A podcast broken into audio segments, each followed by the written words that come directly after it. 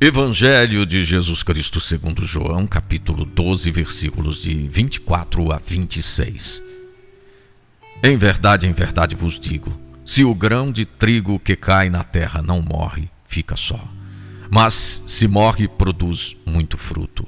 Quem se apega à sua vida, perde-a, mas quem não faz conta de sua vida neste mundo, há de guardá-la para a vida eterna. Se alguém quer me servir, siga-me, e onde eu estiver, também estará aquele que me serve. Se alguém me serve, meu Pai o honrará.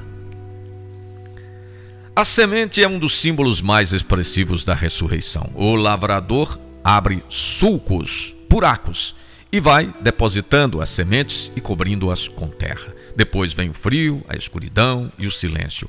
É a morte aparente. Mas a última palavra não foi dada.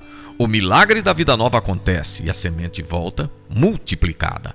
A alternativa do egoísmo é viver e morrer só.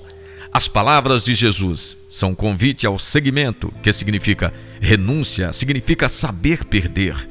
Jesus assume também seu destino, sua entrega ao Pai, sua morte e sua ressurreição.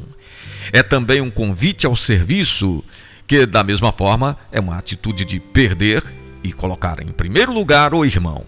É fácil carregar a cruz na lapela. A maneira certa é carregá-la em nossos ombros.